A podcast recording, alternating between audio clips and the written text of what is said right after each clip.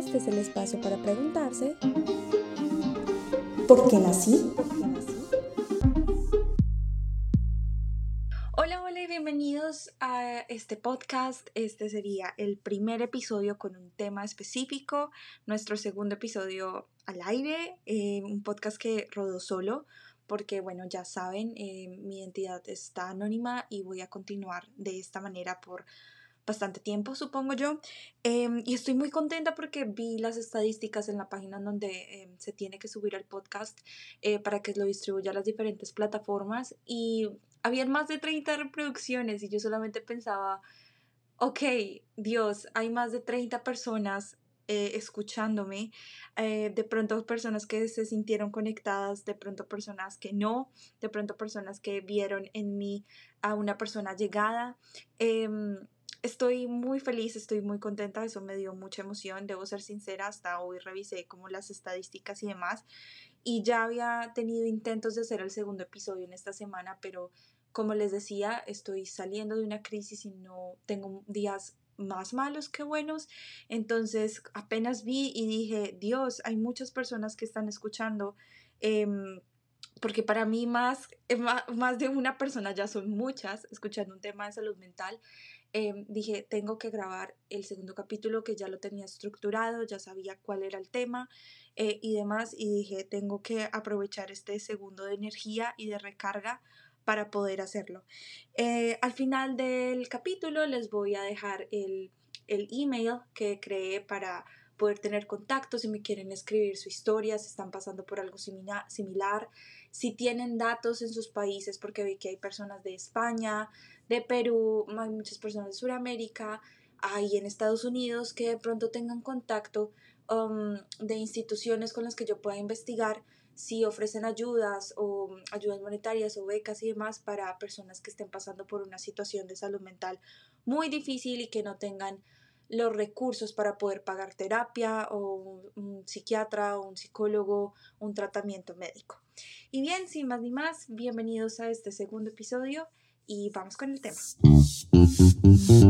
Ok, y bien, como vieron en el título de este episodio, vamos a hablar acerca de los niños y la depresión. Porque bueno, yo crecí en una cultura y en un país, Colombia, bueno, y en general la cultura latinoamericana, en donde se consideraba en mi época, ahora no tanto por la nueva ola de crianza, eh, pero en mi época se consideraba que el niño debía ser feliz si tenía los suficientes recursos para sobrevivir, si tenía a sus padres vivos, si tenía comida, si tenía un techo donde dormir, si tenía estudio, si tenía eh, lo necesario para ser feliz, para ser un niño feliz, porque se supone que todos los niños deberían ser felices porque así es la infancia, porque no tienen preocupaciones, porque todo está bien y maravilloso en su vida. Y desde chiquitos nos meten eso en la cabeza, que tú sí o sí tienes que ser feliz, que tú sí o sí tienes que sentirte feliz y que tienes que sentirte agradecido y que deberías estar muy feliz de jugar todo el tiempo, de estar con amigos, de hacer tareas, de ir al colegio, de comer, de tomar onces, de hacer lo que tú quieras porque, entre comillas, estás siendo un niño con una vida fácil, entre comillas. Ahora bien, me llama mucho la atención este tema porque recién se hizo viral un caso en donde en un podcast entrevistan a una mamá que perdió a su hijo, em, él se suicidó a la edad de 14 años y ella comentaba desde su dolor cómo ella no se dio cuenta de los síntomas, cómo ella no se dio cuenta de esas pequeñas pistas que él pudo haber dado inconsciente o conscientemente acerca de su episodio depresivo. Debo hablar desde la experiencia. Vuelvo y repito, en todos los episodios voy a decir lo mismo. Yo no soy psiquiatra, no soy psicóloga, no soy terapeuta, soy una persona que sufre de depresión y que va a contar su experiencia para que otras personas se puedan sentir identificadas y no sientan que están locas o que le deben algo a la vida, porque no es así. El nombre del podcast se basa en la primera pregunta que me hice a mí misma cuando tenía siete años. Fue la primera conversación consciente que tuve conmigo misma y me pregunté, ¿qué hago aquí? ¿Yo por qué nací? Yo no quiero estar acá. ¿Por qué naciste? ¿Quién, quién, ¿A quién le di autorización de venir a este mundo? Yo no quiero vivir. Esa fue la primera conversación que tuve conmigo misma a la edad de siete años. Siete años yo ya estaba empezando a ser un poco más consciente de responsabilidades de la vida, del sistema de crianza de mis papás, de yo qué tengo que hacer y qué no tengo que hacer delante de qué adulto para poder em, existir en el mundo de los adultos, porque los niños en realidad tenemos que subsistir en el mundo de los adultos. Y además de todo esto, debía tener el peso y la carga de sentirme culpable porque yo no me sentía bien, porque me sentía muy cansada, porque me sentía muy decaída, porque ni siquiera podía llegar a ser un sentimiento de tristeza. Mi niña, mi niña interior y la niña que pudo luchar con, con lo que pudo y con las herramientas que pudo, luchaba con rabia. La tristeza la vine a sentir desde hace tres años. Fue en los primeros momentos en los que logré sentarme a, a sentir tristeza en situaciones que me pasaron. Pero toda mi niñez, mi adolescencia y parte de mi juventud la viví desde la rabia. Y fue mi forma de, de, de, apartar la, la, carga y la depresión, que en ese momento claramente no sabía que tenía depresión, pero fue la forma en la que yo la podía expresar, no solamente al mundo, no solamente a mis papás y a la gente que me rodeaba, sino a mí misma, porque no entendía por qué me sentía tan frustrada porque no quería vivir. Y es que yo miraba a mis compañeras y eran personas felices, personas motivadas, y yo decía, yo, ¿por qué? ¿Por qué yo no puedo ser así? Porque yo no puedo estar feliz aquí donde estoy si estoy en la misma situación que ellas, en el mismo momento, con los mismos juguetes, en el mismo salón de clases, ¿por qué no puedo ser así? Y, y es, después de muchos años entendí que no era una envidia con las personas, sencillamente era que no podía comprender por qué yo no podía sentir lo mismo. Sí, los niños pueden sufrir de depresión, sí pasa.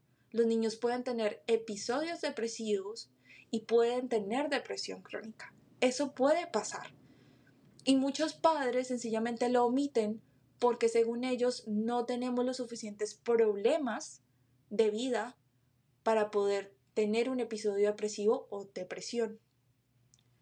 Además de todo, de todo el tema químico, del tema del cerebro, de los niveles de cortisol alto, de los desniveles de serotonina, de dopamina, hay factores que podrían llevar a un niño a tener un episodio depresivo.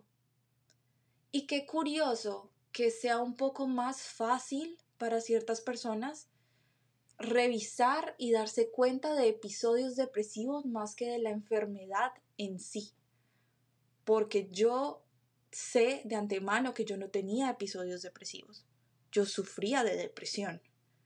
Es decir, los episodios depresivos pasan, pueden pasar por una situación en específica, mis padres se separan, em, no me va bien en el colegio y soy muy perfeccionista, en la adolescencia me terminó una novia, un novio, em, por muchos factores, me dejó de hablar una amiguita, o me hacen bullying en el colegio, eh, o la gente no me respeta. Pueden haber muchos factores para dar un episodio depresivo, pero una persona que desde siempre, y lo puedo decir de antemano, nace depresiva, es muy difícil poder identificar un, momento específico en el que se pueda decir, ahí hay un episodio depresivo. Desde que tengo uso de memoria, me ha encantado, me ha encantado dormir. Es, es uno de los temas que más disfruto y lo puedo decir con una sonrisa. En realidad estoy sonriendo, no me pueden ver, pero estoy sonriendo porque es mi forma más esencial y espiritual de poder huir y de poder huirle al mundo. Pero esto no es de ya. Y, con mis papás había un tema y que ellos decían, y siempre ha sido un chiste en la familia, de que, caray, Daniela no la levanta nada. Me compraron mil y un tipo de alarmas, no se pueden imaginar, para levantarme, pero yo no me levantaba. Tenía un sueño muy pesado. Tenía, hasta antes de, de empezar una terapia muy, muy, muy dura, pero yo tenía un sueño muy pesado. Yo siempre vivía cansada, no era buena para los deportes, aún así me forzaron y me forcé. Y me alegra mucho haberme forzado un poco porque el voleibol, que es el deporte que me gusta, la verdad que sí, que sí me dio un respiro en muchas situaciones que después les contaré en otro episodio. Pero ese cansancio, las ganas de dormir, la rabia, el mal genio todo el tiempo, lo irritable que era de niña, la desesperanza que sentía porque era una niña desesperanzada, que no quería vivir. Y por eso los papás tienen que estar muy pendientes de lo que sus hijos dicen, porque no todo lo que dicen los niños es tema de imaginación. Hay cosas, hay temas ahí en los que deben fijarse muy bien en sus sentimientos, en sus emociones, en sus pensamientos, porque ni siquiera saben por qué lo están diciendo. Una clave cuando tenía ocho años. Me acuerdo muy bien. Estaba en tercero de primaria y em, un día le digo a mi mamá, en un fin de semana me acuerdo muy bien, y le digo, ¿sabes qué, mami? Yo... Perdón, ya saben, temas sensibles, se me va a quebrar la voz en algunos momentos. Yo quiero crecer rápido. Y ella me dice, cuando yo era niña yo también quería crecer rápido, pero ¿sabes qué? Me di cuenta que, que ser niño es muy chévere y que puedes jugar y que puedes ir al colegio y bla, bla, bla.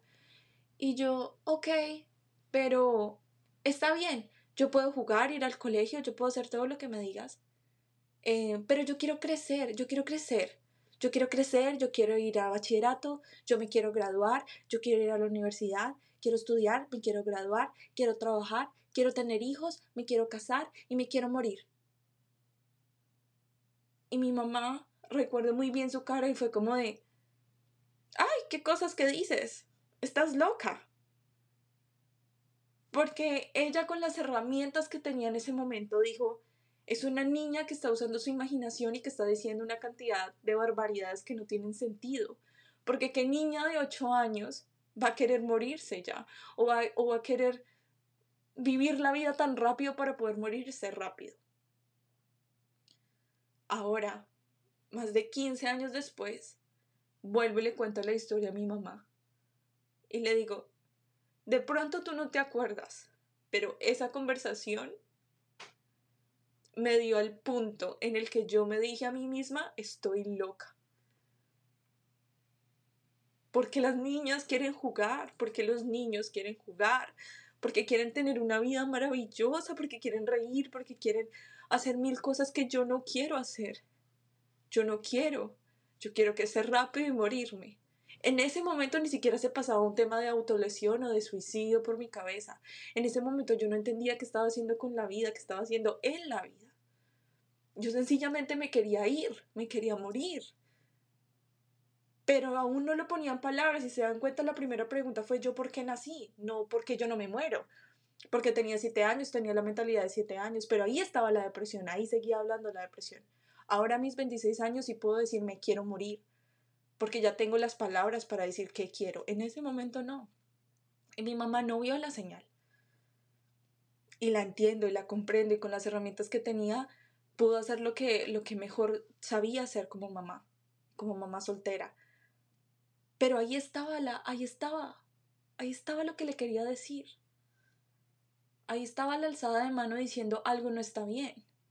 Necesito ayuda. Necesito comprensión con mi alta sensibilidad. Y si usted es papá o mamá, intente darse cuenta de esas cosas, porque está bien, usted puede dejar que su hijo crezca y se suicide o que su hijo crezca y tenga una vida de mierda. Y que su hijo crezca y a sus 20 años pague terapia y solucione sus cosas. Pero ¿en dónde está su aporte al mundo si usted decidió tener hijos y no quiere ver lo que necesita ver? Esto es un tema muy delicado porque estamos hablando de seres inocentes, seres que necesitan una guía, que necesitan alguien que, les diga que no están locos, que no está mal, que no está mal sentirse desesperanzado, que no está mal ser sensible, que no está mal que quieran llorar por todo, que no está mal que quieran huir, que no está mal que, que no les guste su vida, que no está mal, que no sientan culpa. Un niño no debe sentirse culpable porque no quiere vivir, no debería. Y vuelvo y les digo, hablo desde la experiencia, suena cruel, suena duro, pero hay niños que no queríamos vivir, hay niños que no quieren vivir, porque sufren de depresión, porque la depresión es algo real, no se impone. Y ahí va un tema un poco sensible en el tema de la depresión, ¿se hace o se nace? Y siento que hay de los dos. Eso me lo demostró la depresión postparto. Yo antes, cuando recién retuve la idea en mi cabeza de que tenía depresión y que estaba diagnosticada con depresión, yo decía, esa gente que dice que sufre depresión solo por temporadas, eso es mentira. ¿Por qué? Porque mi experiencia ha sido desde que nací. Y nunca he podido tener un momento de episodio depresivo y de episodio de vida normal. Eso no ha pasado conmigo. Mi depresión es cíclica y yo tengo meses en los que estoy planeando un suicidio, otros meses en los que me calmo, pero estoy haciendo planes para el siguiente suicidio. Entonces, para mí no, no ha pasado, en mi experiencia, un, un episodio depresivo en sí. Es mi vida. Es mi enfermedad. Son los meses, son los años pasando uno tras otro, la frustración frustración una y otra vez de que los planes no se dan, no se desarrollan, de que no fui capaz, de que no dejé todo organizado, de que tengo que muchas responsabilidades, tengo muchas cosas encima y que me siento culpable, me siento culpable por no querer vivir, me siento culpable por no poderme matar, me siento culpable por decepcionar a la gente, a la sociedad, a mi familia, a la iglesia. Y los niños no deberían sentir eso. Y llegar a sus 20 años y sacar todo en terapia y tener años, años para sanar. Y que después la enfermedad se vuelva tendencia y todas las personas crean que tienen depresión y salgan a hacer burla de una enfermedad tan grave que no solo afectó a esa niña de 7, 8 años, que se quería morir y que no sabía cómo decirlo, y que cuando se dio cuenta que se quería morir, buscó ayuda y sus papás no la ayudaron. Hablando de la infancia y la depresión, sé que esta generación es otro tema, sé que ahora se apoya mucho más a la salud mental, a los niños, a los adolescentes y eso me parece maravilloso, que los nuevos métodos de crianza son mucho mejor, son mucho más amables, más amables con los niños, con, con, con, con las personas que están criando. Pero sí hubo épocas oscuras en las que yo a mis 12 años dije, me quiero suicidar. Y según yo, esto no está normal. Estoy loca. Siempre he estado loca porque no quiero vivir. Pero ahora yo ya estoy haciendo un plan para suicidarme. Y la semana pasada me tomé una cantidad de pastas y no sabía por qué y era porque me quería morir pero no le, no le dije a nadie. Entonces no es por llamar la atención, es porque en serio me quiero morir y no sé cómo manejar esto. E intenté hablar con mis papás acerca de la psicología y me dijeron que no, que los psicólogos están más locos que nosotros. Entonces debería quedarme con la locura que tengo. Debería seguir viviendo, debería debería matarme en serio. ¿Qué debería hacer?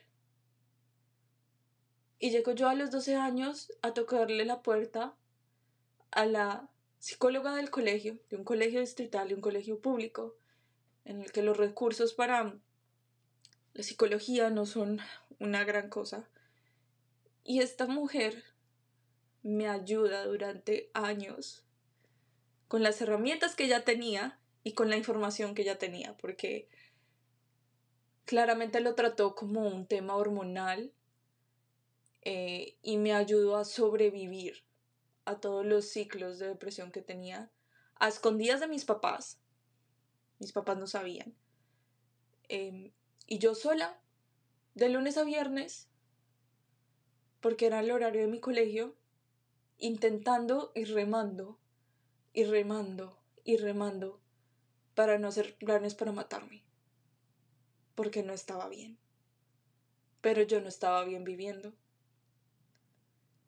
Entonces te sientas y le dices a una niña de 12 años, lo siento, te tienes que hacer cargo de una enfermedad que no sabes que tienes, con una culpa que sí o sí tienes que tener y tienes que cargar con ella.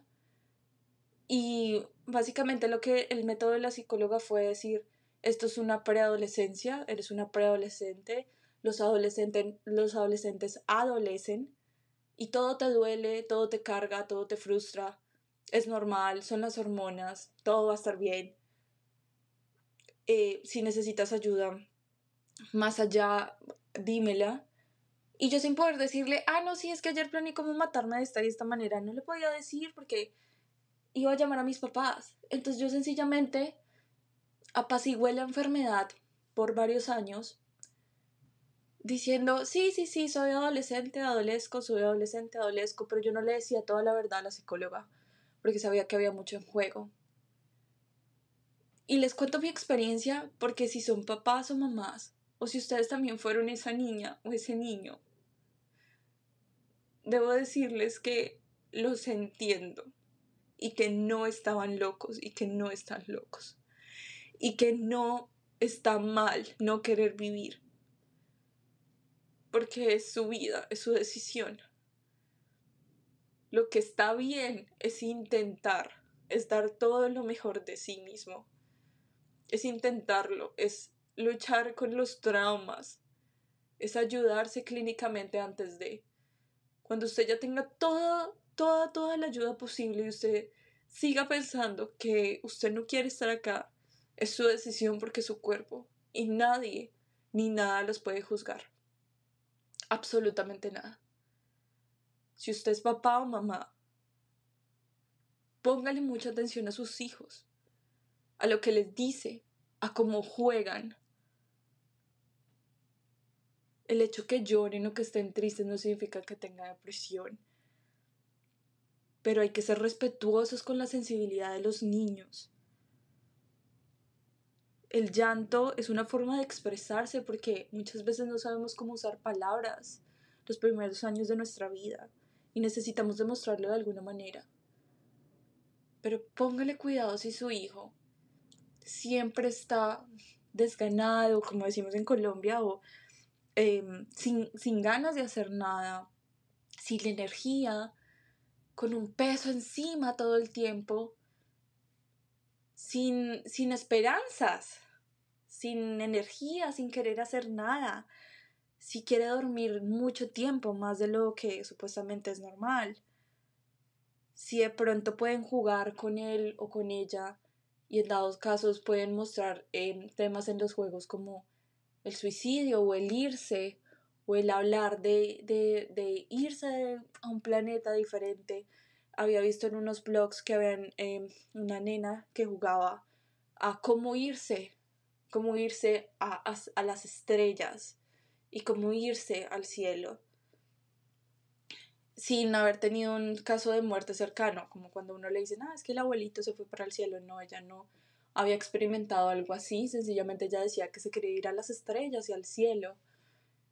Y ponerle cuidado a ese tema de cosas, y hay mil y un formas de terapia, si ustedes no están de acuerdo con la psicología tradicional, con la psiquiatría, para los niños hay un y mil formas de terapia, como em, terapia con arte. Para los niños hay, terapias más dinámicas y más em, extrovertidas que las normales, pero ese niño o esa niña de pronto está intentando demostrarse a sí mismo que quiere vivir y está cargando con algo muy grande que no puede controlar porque es una enfermedad. Entonces, nosotros que somos los adultos responsables, que ya tenemos experiencia, que tenemos más herramientas, deberíamos guiarlos y deberíamos ayudarles. Porque el no interés en la actividad es la falta de energía, la baja autoestima, eh, los extremos, porque hay niños que son muy activos o muy pasivos. Em, en mi caso mi depresión es una depresión activa, entonces yo tenía bloques en los que hacía de todo y después tenía bloques en los que literal no podía moverme de la cama y así sucesivamente. Hay que tener mucho cuidado con los niveles em, de energía de los niños. Y bien, les abrí un pedacito, un espacio de mi corazón Em, para que pudieran, em, no sé, escuchar mi experiencia, de pronto sentirse identificados, de pronto no mucho, eh, de pronto si tienen hijos, em, decir como, ah, caray, esto podría estar pasando o esto definitivamente no ha pasado, pero ya tengo la información por si pasa. Vamos a hablar en otro episodio acerca de los episodios en sí depresivos. En este, en este caso fue personas que somos, que tenemos depresión crónica, hay niños y hay casos de adolescentes que tienen episodios depresivos muy específicos que sí pueden ser temas hormonales, pueden ser factores muy claros como lo es el bullying o como es la, em, eh, la, la, la convivencia en sociedad con otros niños, con otros adolescentes. Entonces podríamos hablar de este tema en otro episodio. Por ahora, muchas gracias por escuchar, muchas gracias. Esto está siendo anónimo, pero si lo quieren compartir con una persona que crean que lo necesita, si lo quieren compartir con una mamá o un papá que de pronto está teniendo dudas, eh, o si lo quieren compartir sencillamente porque les llegó al corazón, estaría maravilloso. Así podríamos crear pues una comunidad de apoyo. Vuelvo y les repito por si tienen información en cada uno de sus países acerca de instituciones o de clínicas que puedan dar ayudas em, para personas que no puedan costear un tratamiento psicológico o psiquiátrico ah, que sufren de alguna enfermedad mental. Em, y el correo electrónico que creé se llama, es igual que el podcast, porque nací podcast.gmail.com. De nuevo, porque nací podcast.gmail.com. Tal cual así, Em, pueden escribirme. Sería maravilloso, no sé si tienen casos, si tienen experiencias, sería increíble poder leerlos y poder compartirles y poder responderles. Muchas gracias por su apoyo y nos escuchamos en el siguiente episodio con un nuevo tema, con nuevas lágrimas y nuevo drama. Muchas gracias por escuchar. Chao, chao.